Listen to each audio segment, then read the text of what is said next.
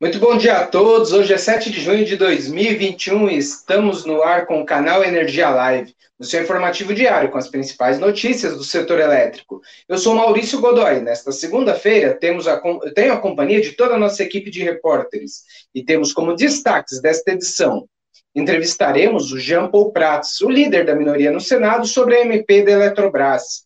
PSR aponta que crise hídrica preocupa, mas ainda não é alarmante. MME tem encontro para debater redução voluntária de demanda. ONS envia estudo à ANA sobre reservatórios de Furnas. Temos ainda o nosso giro de notícias e agenda da semana.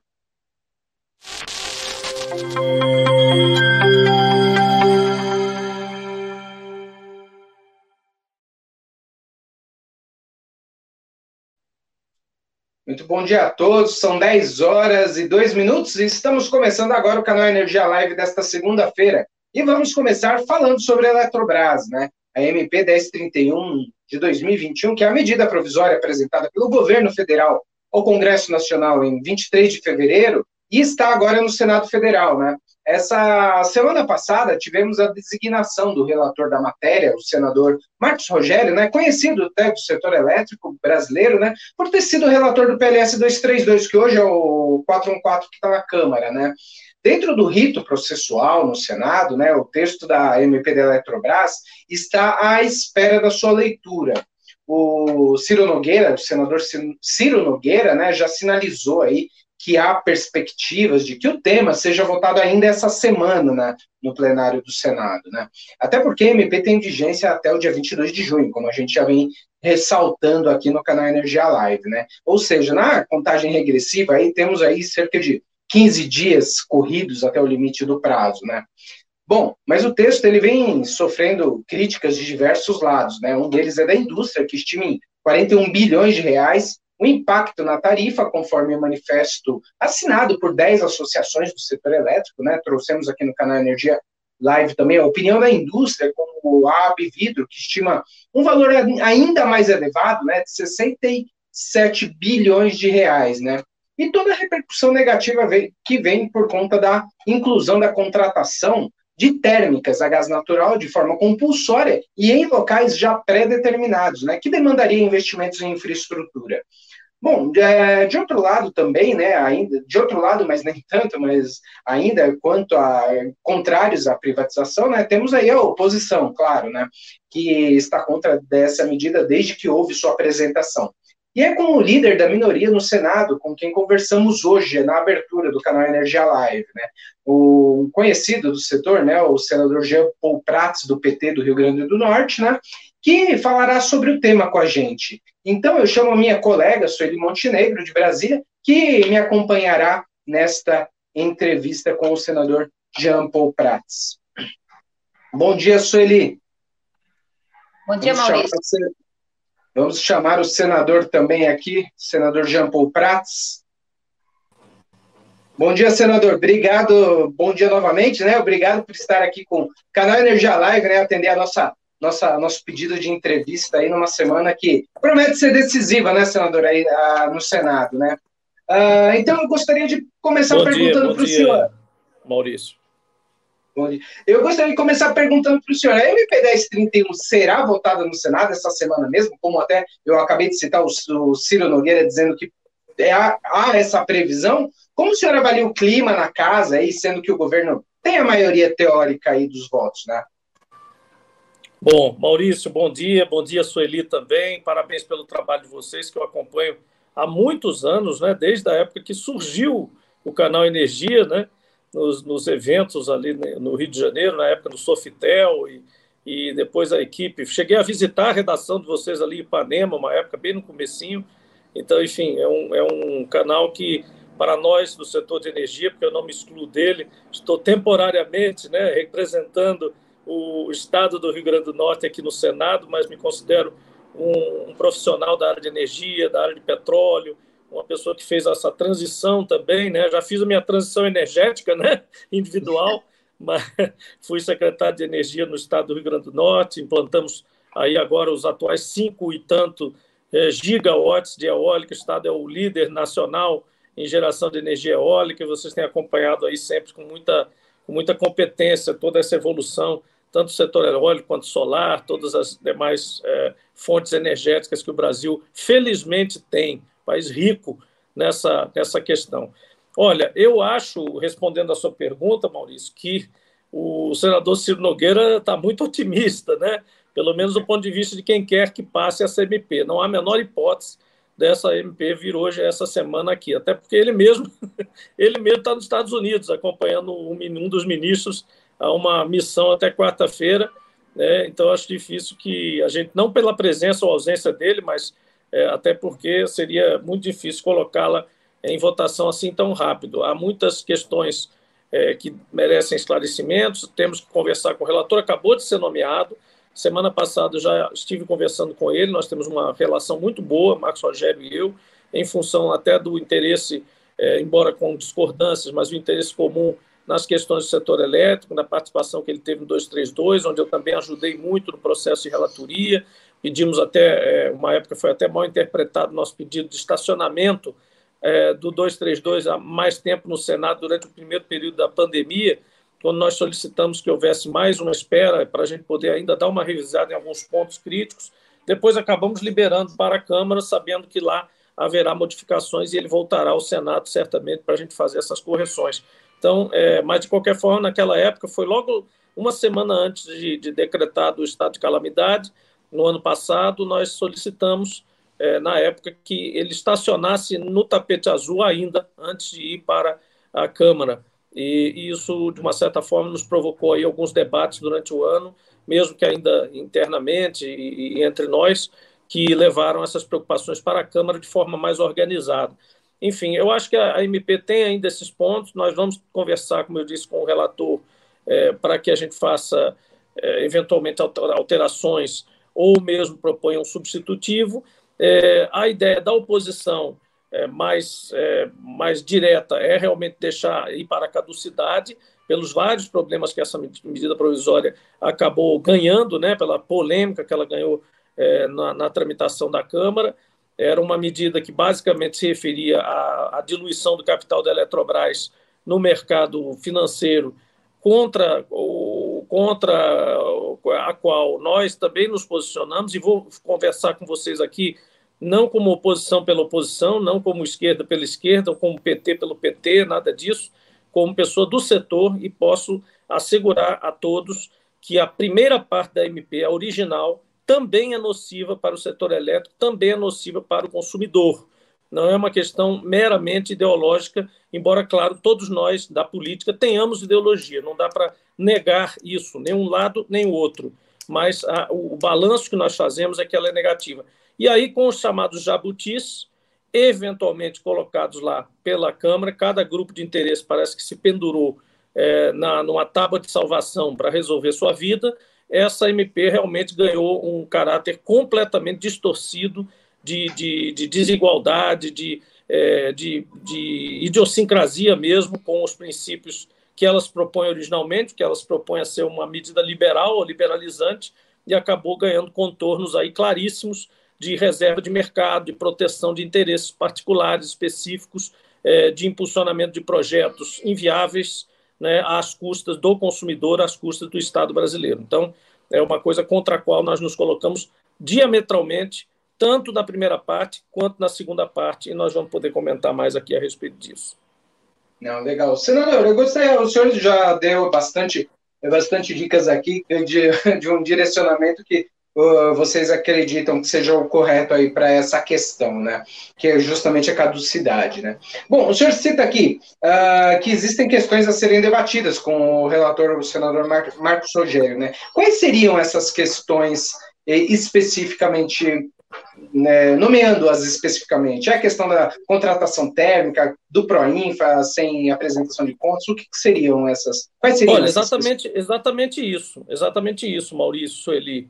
É, o, o, primeiro lugar é a questão da Eletrobras. Né? Eu acho, particularmente, que nós podemos fazer esse processo, mesmo reconhecendo, e é preciso reconhecer, claro, a legitimidade de um governo de tentar fazer o que é, foi eleito para fazer, quer dizer, o programa de governo é, de Bolsonaro eventualmente incluía privatizações, vá lá que a gente aceite esse processo, embora a gente lembre, e isso tenha vindo aí, as redes sociais são fartas, é, nos vídeos onde ele se comprometeu em não privatizar a Eletrobras especificamente, onde ele aparece várias vezes dizendo que aquilo é um absurdo, que isso é coisa de maluco, que disso, daquilo e tal, que ele jamais fará isso.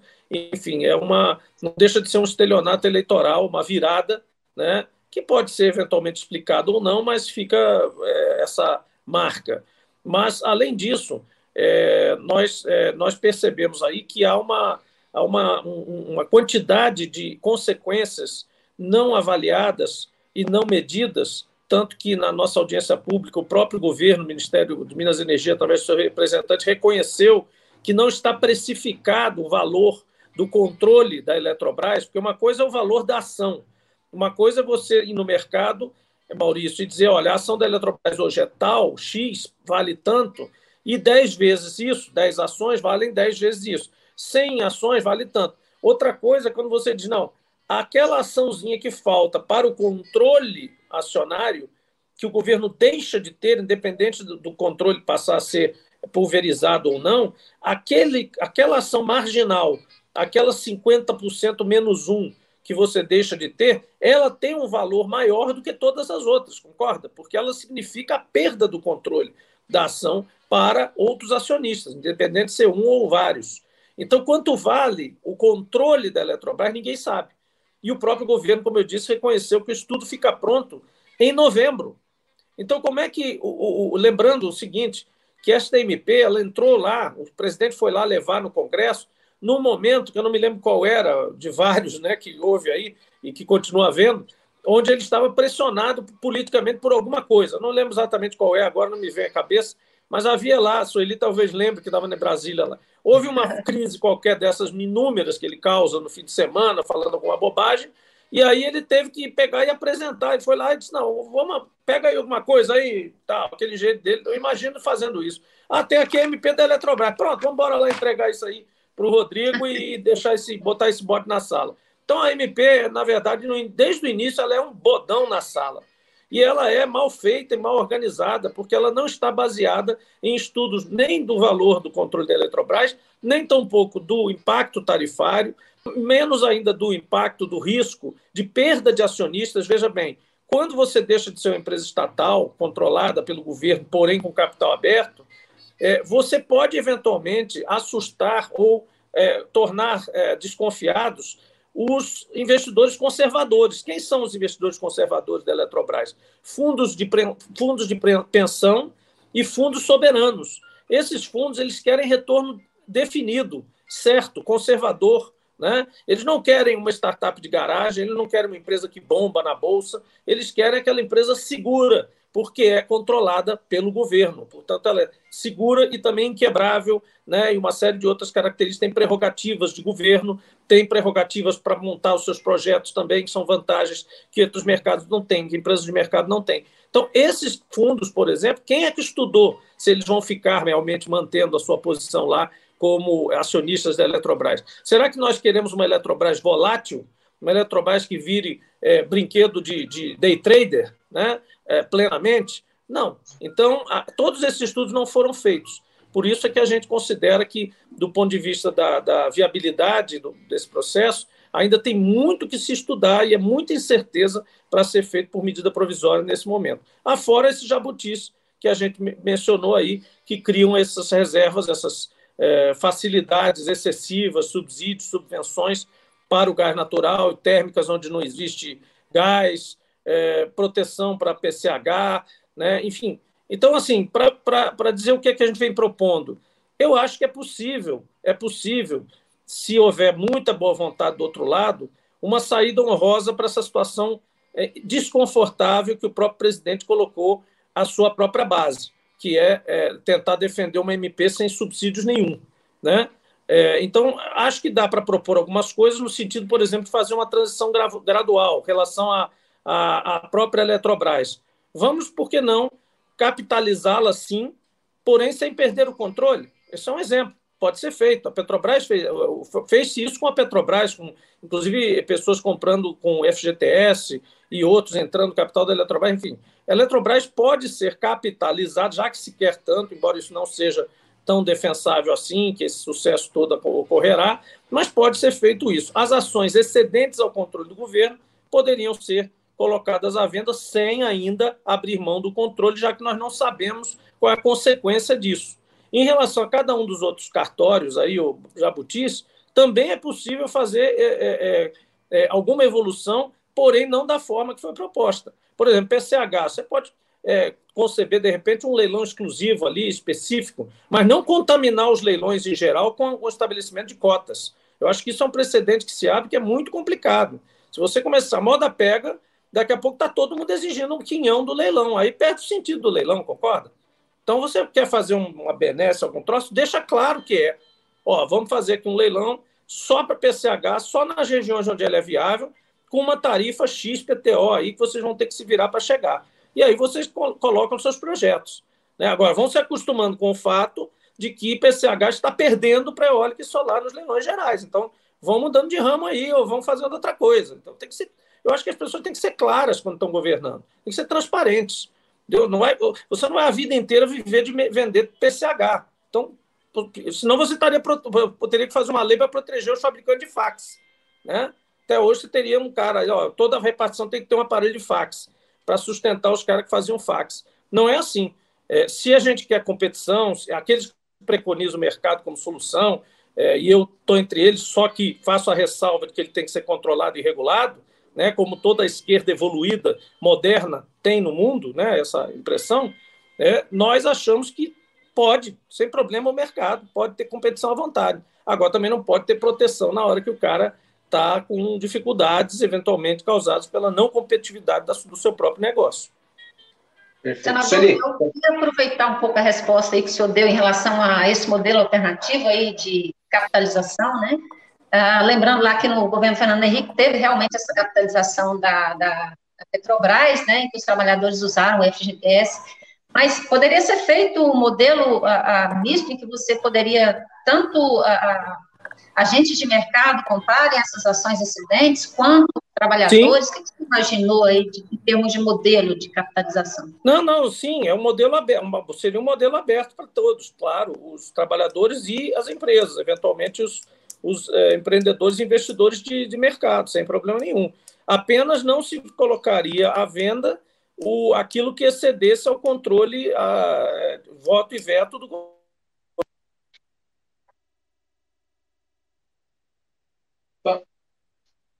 Agora, o que tem acontecido é que é, não tem ficado claro nem a questão do Golden Share. Se você lê o artigo do Golden Share, não consegui entender o artigo do Golden Share.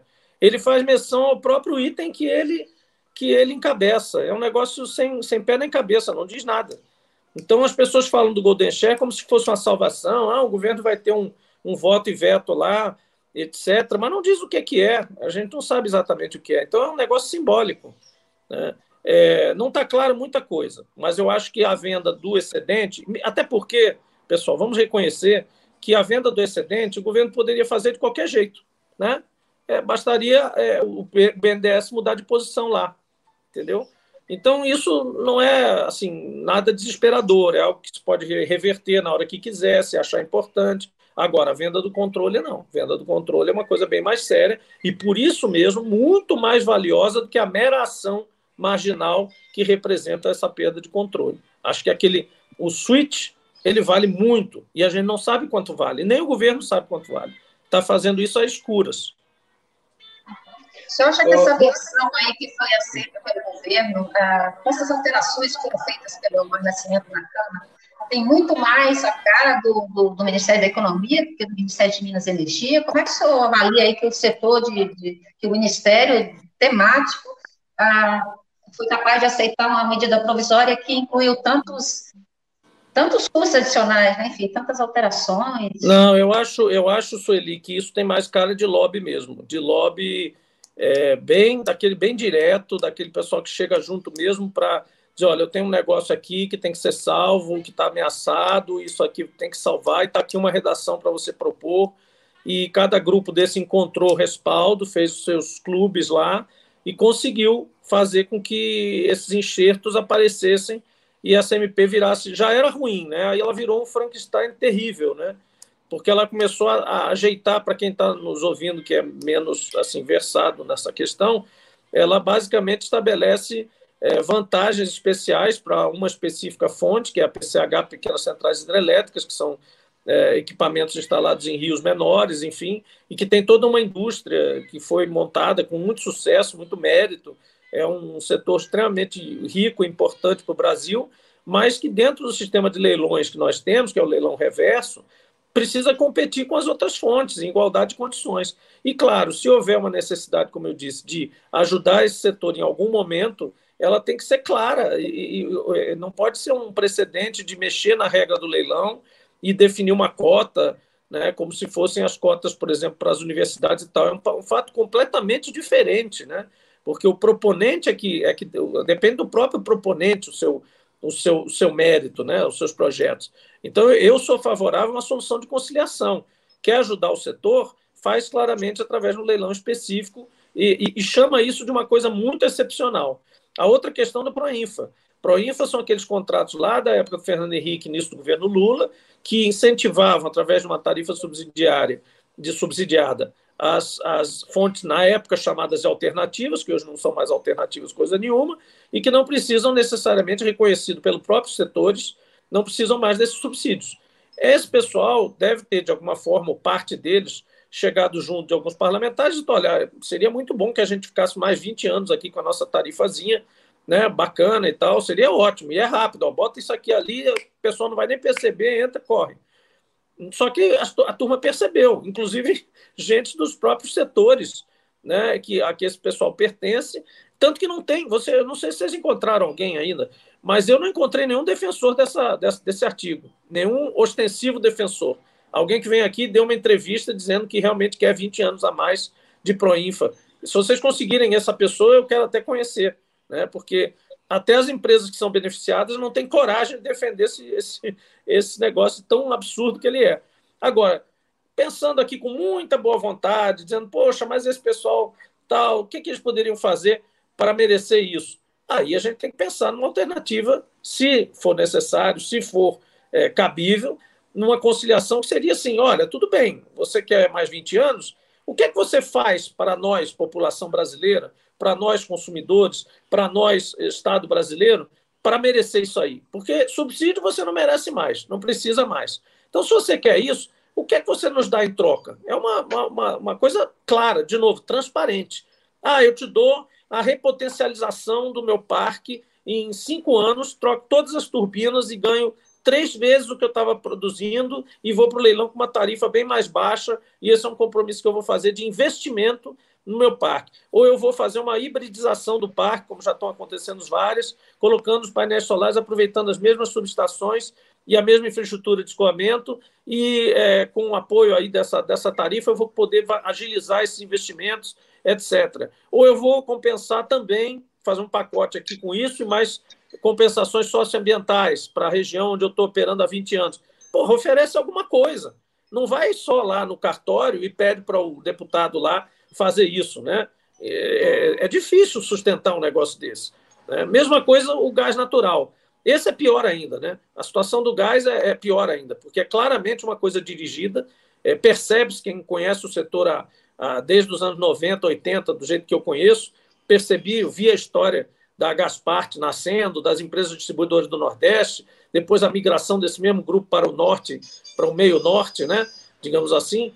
E, e, a história é sempre essa: empresas de papel que aguardam vários anos até que aparece uma situação qualquer privilegiada e, e, e essas coisas são viabilizadas. Ora, passamos desse tempo, né? Vamos aí mudar para outra coisa. Então, esse pessoal tem que apresentar seus projetos, suas, suas VTS. É, é, aliás, mais do que VTS, é VTEAS, com o ambiental junto, porque estão preconizando gasodutos que cruzam o Cerrado e cruzam a Amazônia. Não são gasodutos fáceis de, de licenciar, muito menos de construir, e muito menos de não, não se tornarem é, rotas de migração e de, e de, e de é, é, desmatamento. Né? Então, enfim, é, são projetos complexos que não podem ser tratados em dois ou três artigos pendurados numa MP dessas. Então, é, é coisa que você tem que realmente colocar ali principiologicamente, se quiser, né? mais uma vez, tentando ser muito conciliador aqui, colocar principiologicamente alguma coisa lá que diga esses projetos terão atenção prioritária, o governo vai fazer um esforço para tentar levar esse gás para o interior, etc, etc, mas serão feitos estudos. É, o governo pode até bancar esses estudos, sem problema, porque estudo custa muito menos. Agora, bancar um gasoduto de 900 quilômetros para viabilizar uma, uma distribuidora de gás para alguém é, é, demais, né? É, é, querer fazer o Congresso de tolo, né? Senador, a gente tem aí, só querendo, pegando um gancho aí na resposta que o senhor acabou de dar, a gente tem um grande número de manifestações contrárias justamente aí. As térmicas são a base aí da, dessa reclamação, tanto da indústria quanto da, de associações do setor elétrico que apontam né, esse custo adicional por conta dos, dos gasodutos né, e das térmicas direcionadas. Né? Uh, o senhor acredita que, essa, que com, esse, com esse fator a MP ela pode perder força no Senado? Porque na versão original que o governo apresentou, lá no dia 23 de fevereiro, existia uma, uma convergência de visões da iniciativa privada a favor da, dessa AMP. Agora, isso virou por conta dessas, dessa obrigatoriedade, obrigatoriedade e desses jabutis. O senhor acredita que pode haver uma pressão extra contra essa AMP na tramitação agora no Senado? E acredita, apesar de o governo ter essa maioria teórica, uh, como que deveria ficar a votação, caso seja colocada em plenário até o dia 22, 21, né? Porque dia 22 é o limite, né? Olha, Maurício, se o governo é, mantiver a MP como ela está, eu me arrisco dizer que ela, se for para votação, perde. Entendeu? Porque os senadores, em primeiro lugar, uma, uma, uma questão que, que a Sueli saberá certamente desenvolver mais tarde com vocês, mas a questão política é importante. O Senado ele é diferente da Câmara, que o Senado nós somos três representantes cada pra, por estado, não pela população, não pelo lugar lá que você vem, pela, pelo paroquialismo que você desenvolve, etc. São normalmente ex-governadores, ex-ministros, ex-pessoas importantes dos estados ou celebridades de alguma forma ou de alguma forma conquistam esse posto é, e que é, ficam oito anos. E, quem, e o giro agora é de uma cadeira. Então, de, do, de todo o Senado, a eleição agora vai afetar um terço. Os dois terços estão tranquilos podem tomar decisões, inclusive mais eventualmente mais antipáticas, aparentemente, a alguns grupos, que elas não vão estar preocupados, se, porque não vão rodar para a eleição. No máximo, meia dúzia lá que vai sair candidato a governador para testar alguma possibilidade ou até com, com chance. Mas a maior parte vai ficar. Então, é, é, há uma serenidade, digamos assim, muito maior nessa análise, ainda mais pelos jabutis que foram inseridos. Porque quando a gente vê um, um, um manifesto, quando alguns senadores, né, principalmente, veem um manifesto como esse, que foi assinado por toda essa lista de, de indústrias, estão aqui todas elas. Indústria de tudo, né, praticamente de tudo, algodão, do algodão até o cimento, da química fina aos equipamentos médicos, fabricante de brinquedo, consumidor de energia, enfim, cerâmica, todo mundo aqui, né, esse pessoal todo.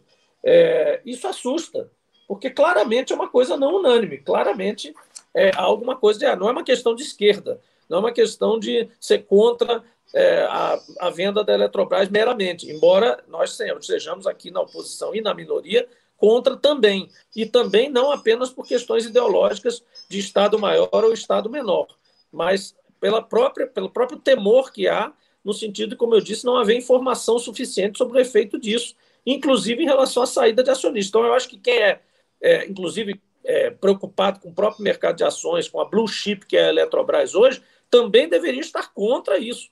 E o próprio setor, que eventualmente, como você disse, esteve apoiando essa iniciativa de privatização, provavelmente por motivos também ideológicos, porque, como eu disse, a ideologia está dos dois lados, não está só de um lado, né? Pessoal que tem é, a convicção de que todas as estatais deveriam ser privatizadas, colocadas no mercado de ação, isso é ideologia também, né? é, e outros que acreditam que as estatais têm um papel de direcionamento de políticas que podem ajudar na competitividade do país, desde que sejam bem administradas e, obviamente, que a corrupção, os desvios, etc., sejam combatidos. É claro que a gente está falando em tese, na tese você fala no modelo perfeito, né? E vai tentando chegar a ele. Mas, voltando, então, eu acho que a, a possibilidade de realmente uma, uma, ter uma resistência muito grande, eu já tenho sentido isso, a concordância de muitos líderes, é, não necessariamente de oposição ou não necessariamente é, da esquerda, é, com esse projeto, o descontentamento é muito grande, principalmente pela questão da precipitação do, do, do instrumento que está sendo usado. Uma MP com prazo, tudo correndo, abafando as principais discussões. Então, eu acho que nesse momento a situação não é boa para essa MP. Agora, como eu disse, existem, eu já estou aqui de antemão, é, antecipando pontos que possam ser consensuados, coisas que eu, eu mesmo particularmente vou levar ao relator, como uma possibilidade dele apresentar uma saída honrosa para isso aí, porque isso foi uma situação desastrosa, é um bode colocado naquele dia, como eu disse, politicamente, para abafar alguma coisa, para servir de cortina de fumaça, que acabou virando um, um, um estorvo para nós aqui, para o Congresso como um todo e particularmente para o Senado, já que acabou passando no atropelo na Câmara em função dos jabutis. Os jabutis, na verdade, propulsionaram a MP na Câmara. Essa que é a verdade. É porque quem votou ali, mais da metade votou por causa dos jabutis. Não votou por causa da questão da convicção de vender a Eletrobras só não. Sueli? É, eu só queria fazer uma, uma, única, uma última pergunta, que é assim, a, o senhor acredita que se essa MP conseguir passar do jeito que ela está, é, isso vai ser um incômodo para o governo na hora de pensar em vetar ou não esses artigos, enfim? Como é que o senhor vê aí do ponto de vista do governo depois para lidar eu... É, vai ser complicado também. Ela é vai vir, o bumerangue vai voltar para eles, né? Porque vai voltar bem piorado e ele vai sofrer também pressões. É, eu não espero, sinceramente, Sueli, que, esse, que a CMP passe desse jeito aí, tá? Mas se passar com esse monte de jabuti, certamente vai ser muito desconfortável para o governo, né? tão desconfortável quanto tem sido as discussões sobre energia fotovoltaica, geração distribuída, etc., etc., que são debates é, profundamente é, capilarizados, né? nesse caso da, da, da GD mais ainda, por quantidade de pessoas que se envolveram com isso nos últimos anos, e, e que acabam virando meio fla-flu, assim, indevidamente, né? Tudo, na verdade, que vira uma discussão de bem e do mal, branco-preto, é, etc., é ruim. Mas esse setor, particularmente esse nosso setor, ele é péssimo para isso. Ele é assim uma super bola quadrada para você jogar um jogo de cá. Né? Não, não, não tem condição. Porque sempre tem uma saída, como a gente está mostrando aqui pela primeira vez, estou aqui mostrando saídas honrosas para uma MP horrorosa, né? que mesmo ela tem alguma forma de é, apresentar algum tipo de conciliação, mesmo ela. Agora, depende da compreensão dos dois lados. Se cada um se ficar parado na sua posição é, e não se mexer, fica muito difícil consensuar. E aí o governo também vai ter dificuldades, porque vai sofrer as pressões que, que, que tem que sofrer mesmo. Senador, uma última pergunta aqui, é, antes da gente terminar. Uh, eu lembro, já não é a primeira vez essa tentativa, né? Vem desde os anos 90 de se privatizar, capitalizar a Eletrobras, começou ali com a Gerasul, hoje CGT, é, depois saiu a End, e hoje, depois, depois a Eletrosul, hoje CGT Eletrosul, né? Uh, por que capitalizar ou privatizar a Eletrobras é tão difícil assim? É, são jogos políticos, que de forças políticas que não, puxam para acabar não. Não, Maurício, os jogos políticos são em cima das teses concretas. É, a, a, política, na verdade, ninguém fala não por, por não. É, sempre se fala não porque tem uma razão. A, a Eletrobras, a, o sistema Eletrobras, ele foi construído para ser estatal. Eu, eu, eu, concordo, por exemplo, que ele tem coisas a ser revisadas. Hoje em dia você tem aí, por exemplo, em, em, em licitações de transmissão ou outras aqui a colar, é, subsidiárias integrais da Eletrobras concorrendo entre si. Isso faz sentido para alguns? Não. Né? Você pode, de repente, reorganizar Chess, Furnas, Eletronorte, Eletrosul, é, refazer, fazer um plano de eficientização geral, transformar essa empresa numa grande empresa de promoção da transição energética no Brasil, com a, com a ajuda do governo, sim, com a participação do governo? Pode, tem muita coisa para ser feita na Eletrobras para modernizá-la, antes de necessariamente passá-la adiante, como se fosse uma geradora qualquer. Ela não é.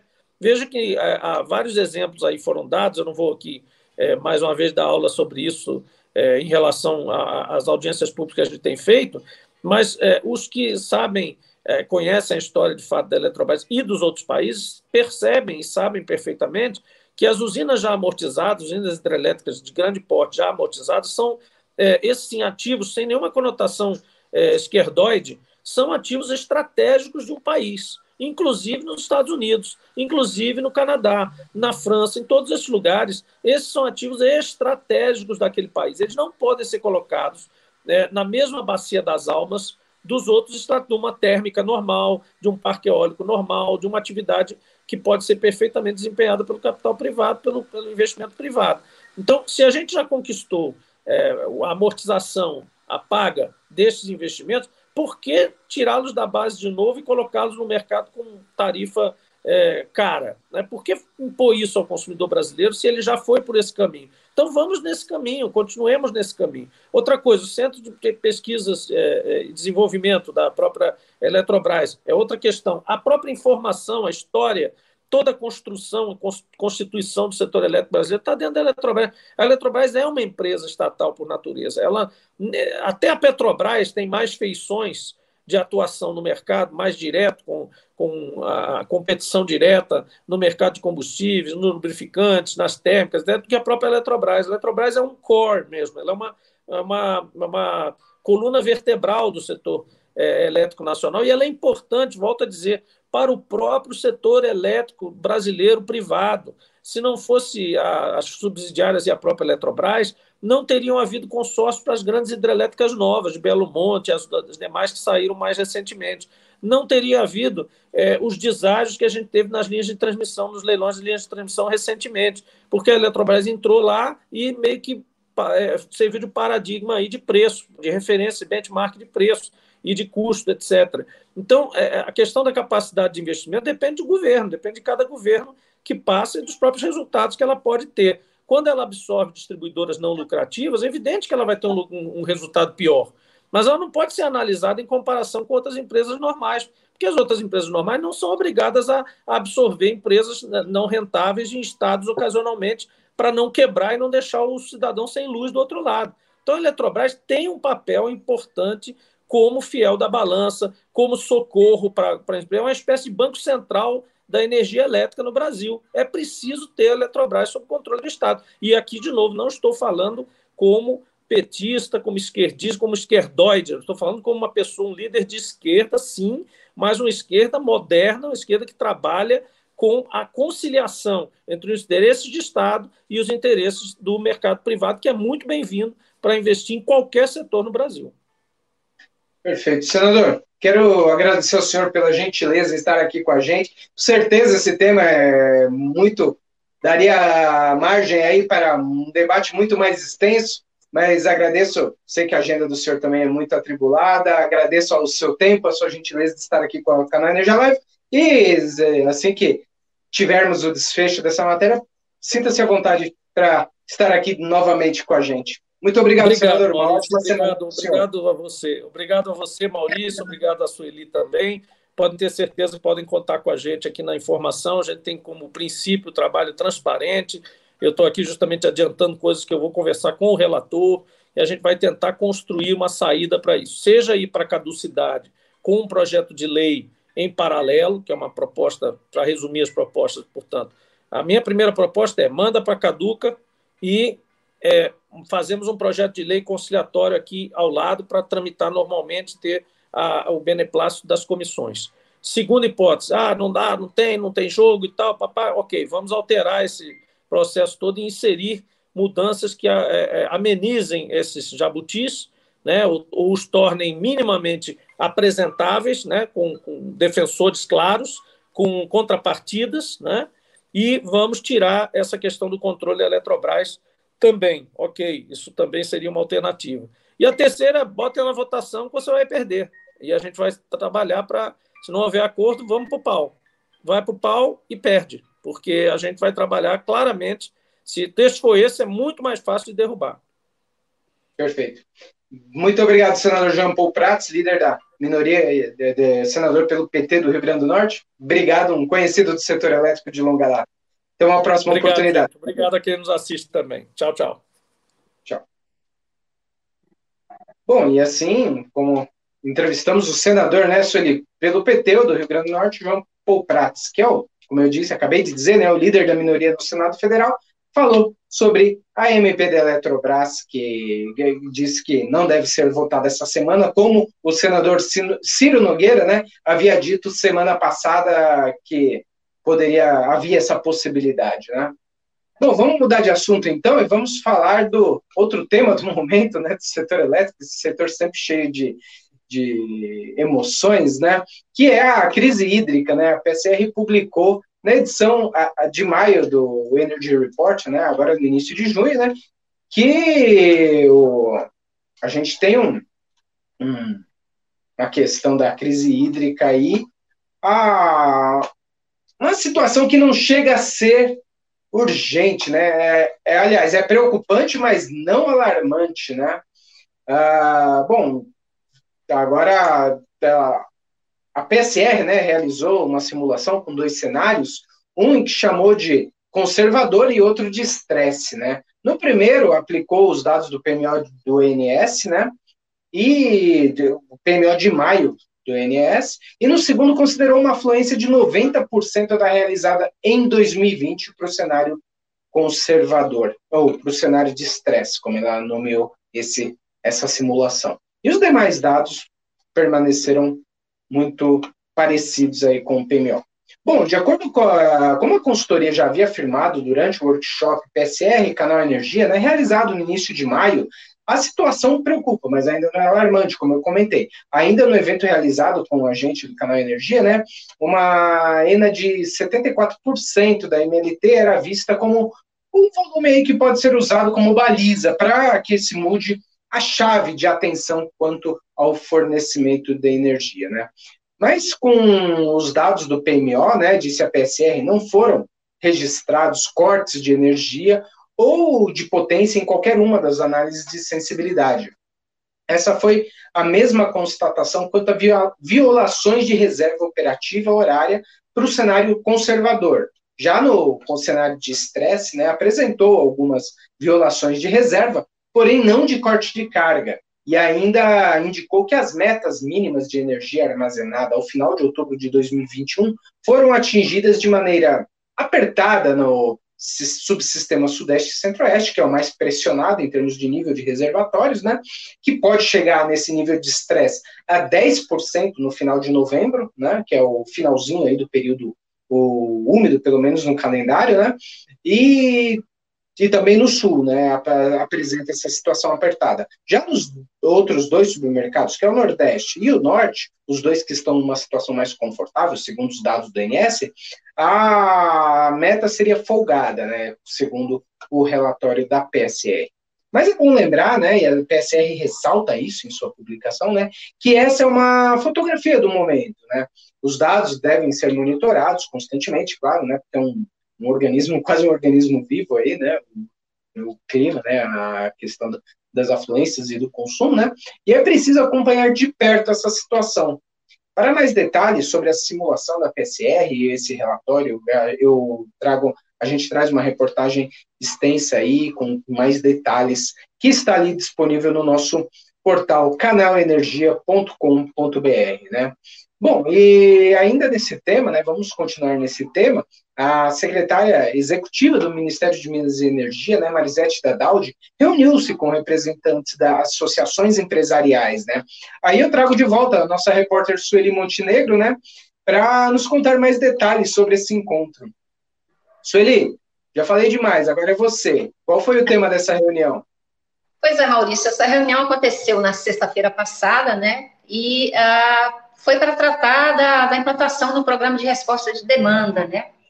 Ah, ah, foi feita aí, ele, a, a, secretária convidou representantes da BIAP, que representa os produtores, os autoprodutores de energia, né, grandes indústrias, a Abrace, que representa grandes consumidores industriais de energia, e a Abdib, que representa a indústria de base. Né? Enfim, além deles, estavam presentes dirigentes do ONS, da ANEL e da CCE que é a cúpula do setor elétrico, né? O governo está querendo implantar um programa de, de resposta de demanda para ter aí um maior controle sobre a carga dos grandes consumidores de energia no momento mais crítico do, do atual período seco, que vai ser lá para setembro, outubro, né? E a, o Ministério de Minas e Energia quer, quer, tá, quer estar com esse programa pronto até o fim do mês de julho, para ser implantado em agosto, caso seja necessário, né? Foi esse recado que a, a Marisete passou para os dirigentes dessas associações, né?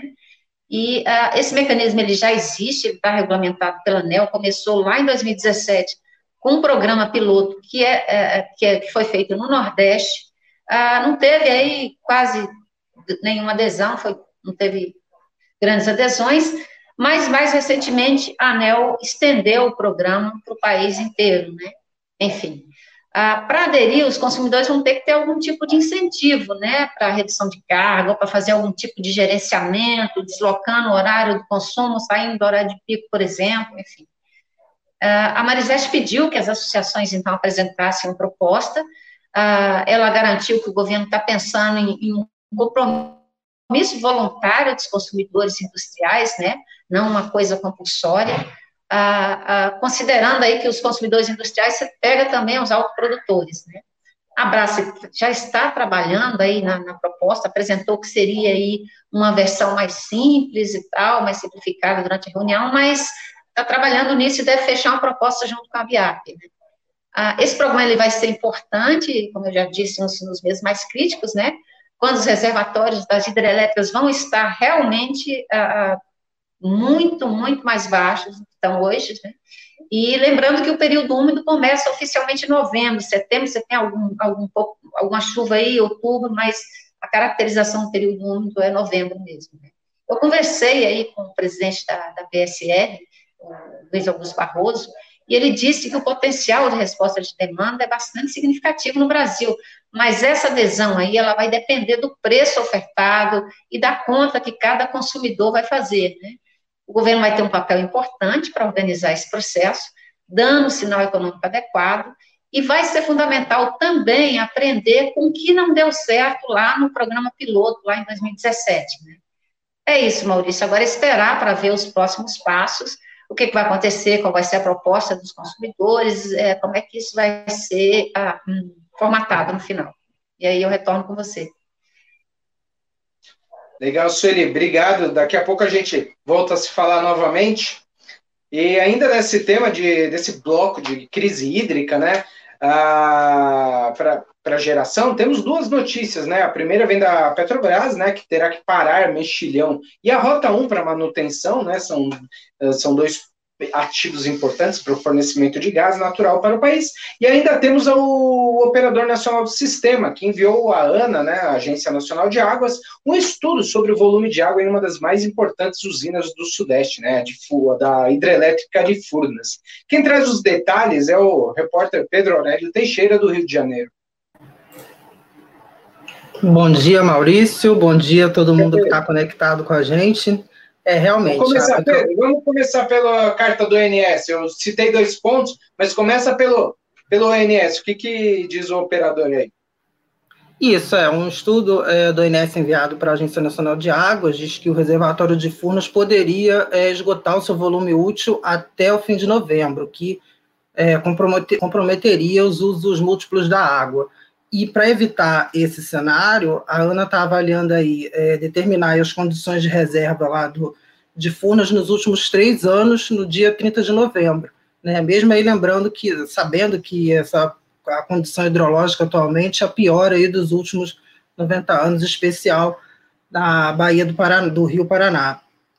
E lembrando que até o indicativo, uma nota técnica do INS, que em novembro no fim do período seco, as grandes hidrelétricas da região sudeste devem ficar com seus reservatórios em condições críticas aí, próximas a um, a um colapso. E até, Maurício, sobre essa nota técnica, o ONS soltou um esclarecimento para a imprensa, é, dizendo que esse documento traz resultados consolidados dos estudos com projeções para junho, período de junho a novembro desse ano, e dentro deles são contempladas diversas hipóteses, né? E o único cenário em que há um risco de déficit é o cenário de referência, que é usado para demonstrar que ações precisavam ser tomadas para evitar essa situação.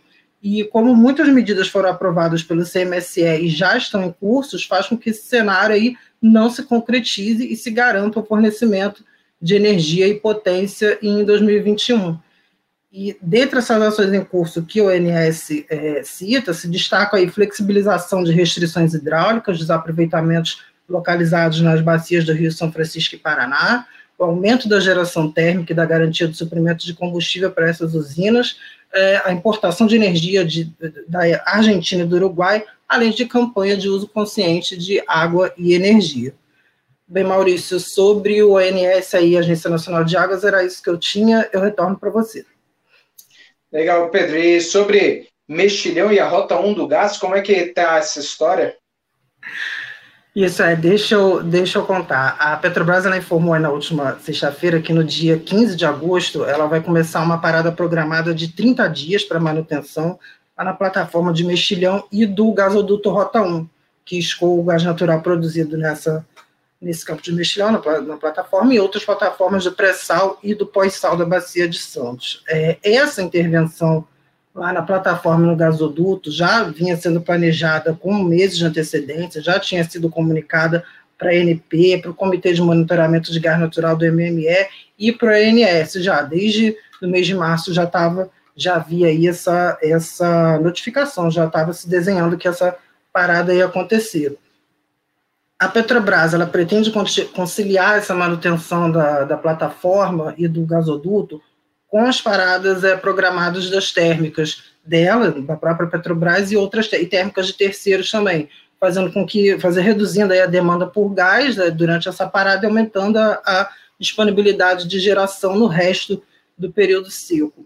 Ora, Maurício, é, de acordo com a Petrobras, essa parada para manutenção não podia ser adiada, porque ela tem por objetivo a segurança da operação e o cumprimento dos prazos de é, prazos de norma, prazos normativos é, ela vai adotar ações para mitigar esses impactos aí no fornecimento de gás, e dentre essas ações, as soluções aí que ela apresentou, tem aí ampliação de capacidade do terminal de regaseificação da Baía de Guanabara, reposicionamento do navio regaseificador no terminal de, do GNL de PC para o terminal da Bahia, é, o posicionamento no mercado de cargas e navios supridores de GNL e também a negociação de um novo contrato interruptível temporário de importação da Bolívia.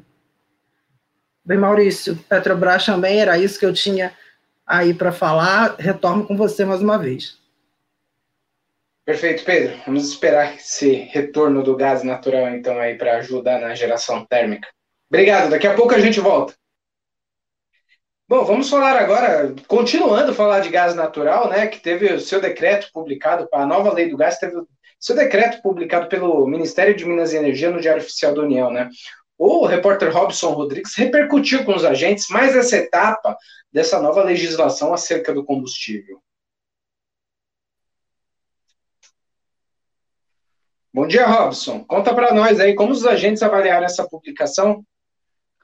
Muito bem. Bom, primeiramente, boa tarde, bom dia, melhor dizendo, para você, Maurício, e para todos que nos assistem no canal Energia. Eles repercutiram bem, o decreto foi visto com bons olhos, mas, obviamente, teve algumas ressalvas, né? As fontes ouvidas pelas nossa, pela nossa reportagem, é, enfim, colocaram que alguns pontos faltaram, né? Vamos lembrar que a lei foi sancionada em abril, e modernizou o marco legal do setor, mas muitos agentes aguardavam as regras, os detalhes de alguns dispositivos, né? Entre os pontos de mais destaque, o, detra, o decreto tratou da, sobre a classificação de gasodutos de transporte, equiparou o biometano com gás natural, criou regras de interação entre as esferas de poder e também reforçou o papel da ANP na regulação das atividades concorrenciais.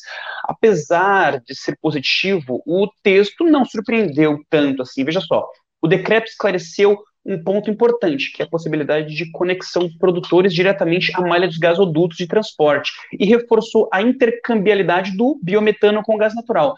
Mas isso já estava previsto na resolução da ANP. A diferença é que agora veio em forma de decreto. Outro ponto importante é que a regulamentação criou instrumentos para a articulação do Ministério e da ANP é, com os estados para harmonização e aperfeiçoamento das normas. Uma série, uma espécie de pacto nacional do novo mercado de gás, onde o governo vai tentar harmonizar é, algumas regulações estaduais para garantir que as é, regulações não criem barreiras para o desenvolvimento do mercado, mas não cria incentivos econômicos para os estados aderirem à regulação, já que justamente essa adesão é voluntária. E, por fim, falta também a definição um pouco mais objetiva sobre quais situações a ANP deve agir e criar programas de estímulo à liquidez para o mercado. Maurício, é, a reportagem também procurou é, ouvir é, representantes da indústria, como eles, enfim, receberam essa regulamentação, já que o gás é fundamental insumo, né, e impacta diretamente o custo industrial de algumas atividades. Nesse sentido, a regulamentação obviamente foi positiva, Todavia, alguns players chamaram atenção para que para a ameaça, né, que a contratação compulsória de térmicas pode trazer a nova lei do gás. Essa contratação compulsória que está sendo tratada aí na MP da Eletrobras, que muita gente está chamando de jabutis. Eu volto com você, Maurício. Legal, Robson. Robson, vamos mudar um pouco de assunto agora, manter em geração, né? Mas vamos falar da Sunny Store, né? Que é da próprio nome já diz, é na fonte solar. Conta mais para a gente aí sobre o tema. Essa história é muito interessante, Maria. Você sabia que os produtores rurais já podem construir usinas e pagar safra? Pois então, é, o executivo Albuquerque né, já trabalha há alguns anos no setor de energia solar, né, com passagem em algumas grandes empresas, só que, enfim, recentemente ele decidiu abrir o próprio negócio e trabalhar por conta. Então, ele comprou um CNPJ no mercado e mudou o contrato social para o nome Sunstore. É, em pouco mais de um mês de existência, essa nova empresa de distribuição de equipamentos para o setor solar captou 2 bilhões de reais com a BR5 Investimentos para financiamento de instalações que inclui até mesmo operações com clientes do setor agrícola que podem pagar pela construção dessas usinas com a própria safra. É, esse tipo de operação se chama barter, né? É um tipo de, de como eu posso dizer, negociação em que os agricultores permutam as suas safras por produtos e até serviços. A atividade já é bastante praticada e regulada no, no Brasil, em outros setores da economia, mas é relativamente nova no setor solar. E esse modelo de negócio visa justamente difundir a energia solar entre os empresários do meio rural, cujas contas de energia têm um peso significativo nas despesas. Isso porque parte desses empresários do setor agrícola tem equipamentos como, por exemplo, irrigantes, silos e até mesmo outros maquinários de alto consumo de energia. Só que, como boa parte deles é, está no mercado cativo, eles acabam ficando refém das empresas concessionárias e dos horários de uso para justamente não comprometer a rede das distribuidoras. Então, a construção dessas usinas com pagamento de safra o agricultor pode fazer até três anos. Se a gente considerar, por exemplo, que por ano existem duas safras, então são até seis safras para o agricultor pagar essa construção dessas usinas, e as taxas dependem, obviamente, do tipo de commodity que ele está negociando. Ou seja, esse é um capital vinculado a um fim específico e também está disponível para fazer leasing operacional. As informações eram essas, tem mais detalhes lá no portal canalenergia.com.br. Maurício. Legal, Robson. Obrigado aí pela sua participação. Até a próxima. Bom, agora eu chamo de volta né, o Pedro para a tela né, para nos contar sobre o leilão da 2W Energia.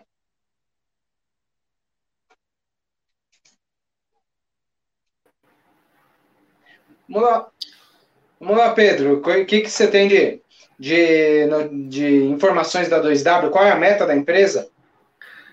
Isso, Maurício, voltei. É, conversei com o Guilherme Moya, que é vice-presidente comercial e de marketing da 2W, e ele me falou que esse certame é, deve ser um dos primeiros realizados por uma comercializadora de energia e pretende contratar até 100 megawatts. É, o Guilherme contou ainda também que esse leilão, que qual que, qual que é a premissa dele, o que, que ele vai partir? Ele vai servir para potencializar projetos eh, ligados a grupos, fundos de investimentos e desenvolvedores, que até se aproximaram da 2W depois que ela começou a fazer essa incursão para a área da geração distribuída. Esses é, projetos, assim, é, eles querem eles querem ter o ativo de geração, esses, esses projetos aí ligados a esses fundos, a desenvolvedores, eles querem ter esse ativo, querem colocar a usina, mas não querem ter aquele trabalho de comercializar as cotas de usina, fazer os contratos de GD e ir atrás dos clientes. Porque para, por exemplo, vender pulverizado uma planta de 5 megawatts, o Guilherme Moya disse que precisava, precisava de pelo menos, assim, por exemplo, 300 a 500 clientes por planta. Então, assim, a 2W vai fazer toda a parte de gestão, é, back-office, conexão com a distribuidora local, apuração dos créditos, fatura, tudo isso vai ficar por conta da 2W. E os projetos, é, deverão abranger as áreas das distribuidoras é, Enel São Paulo, Enel Rio, Light, CPFL Paulista, CPFL Piratininga, Coelba, CELP, é, Enel Ceará, Equatorial Maranhão, Pará, Energisa Mato Grosso e Mato Grosso do Sul.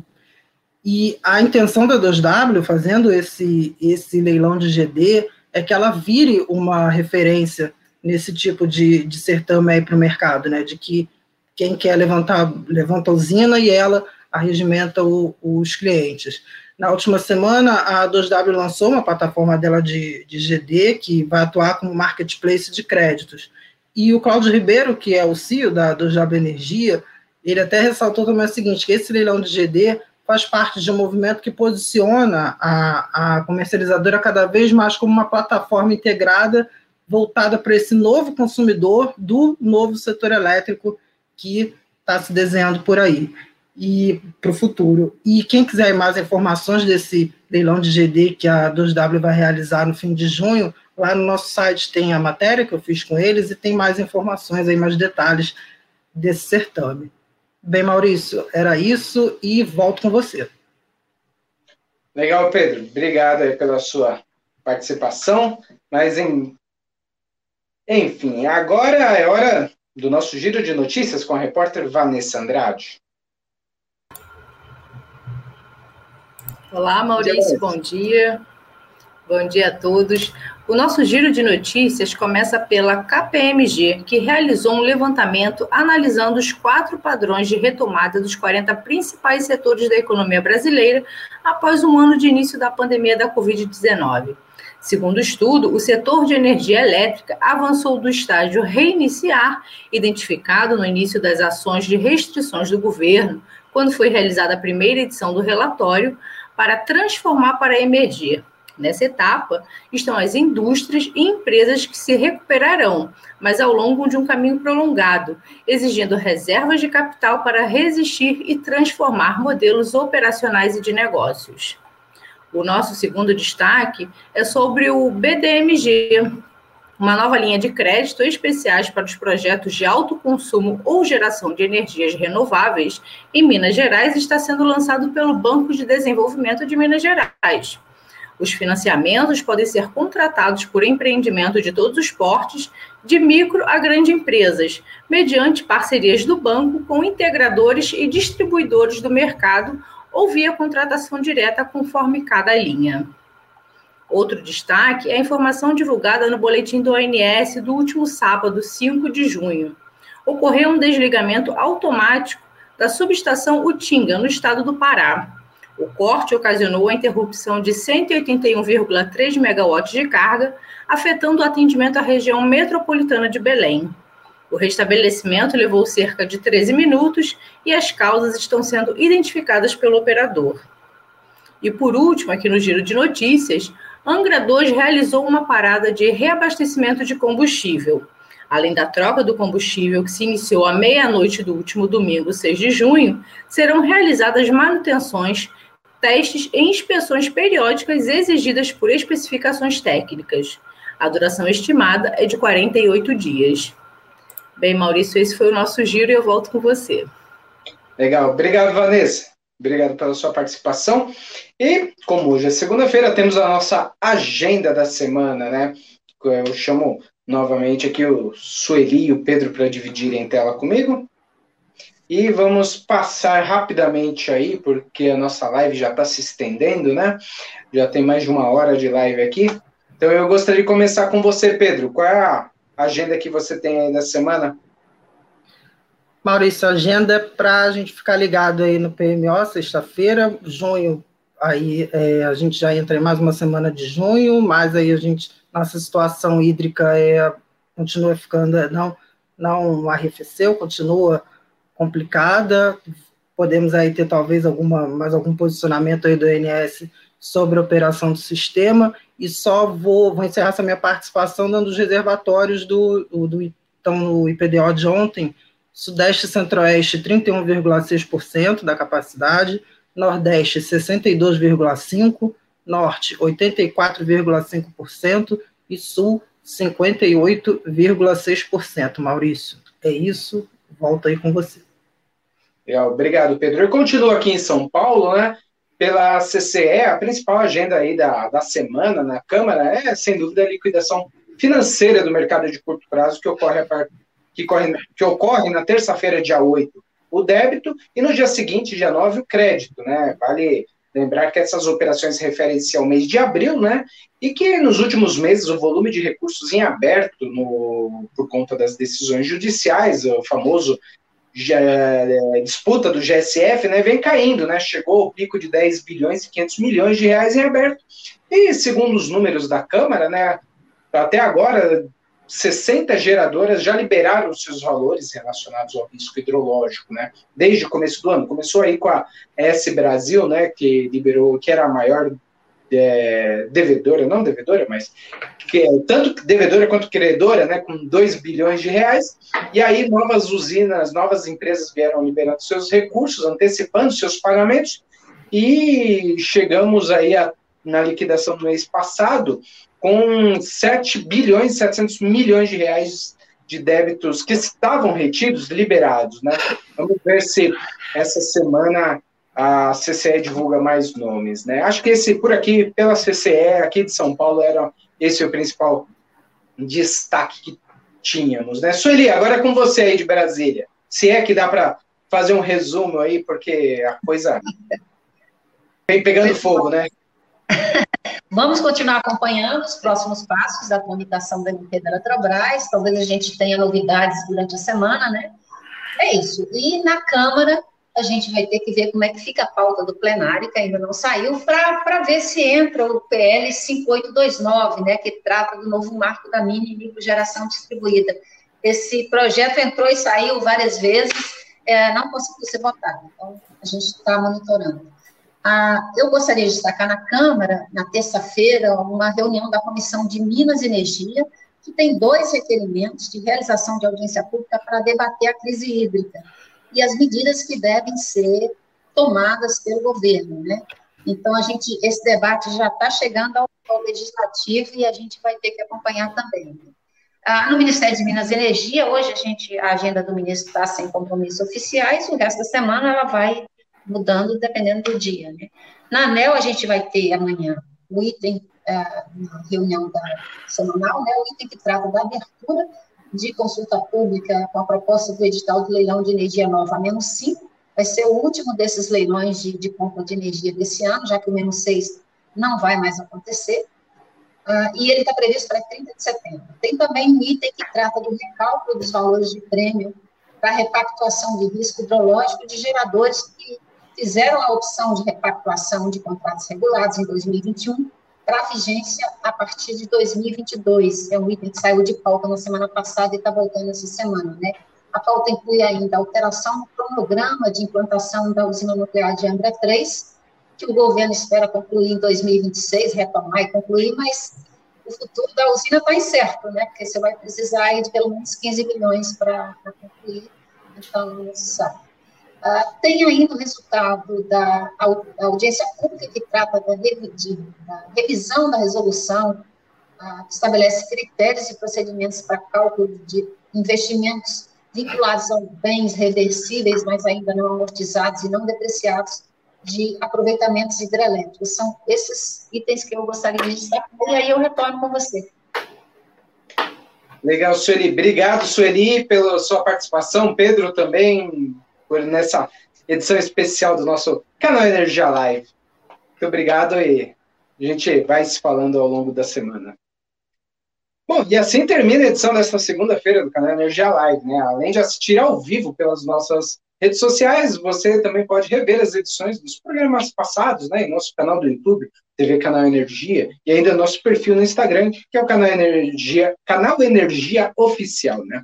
Aproveite, se ainda não é nosso seguidor, cadastre-se nas nossas redes, acione as notificações para ficar sempre informado de todas as atualizações que tiver. Bom, se preferir, também você pode ouvir no formato podcast nas principais plataformas, como Google, Apple, Spotify, né? E para conferir mais detalhes sobre estas e muitas outras notícias do setor elétrico, né, acesse o nosso portal de notícias canalenergia.com.br. Muito obrigado pela sua companhia e tenha um ótimo dia e até amanhã. Música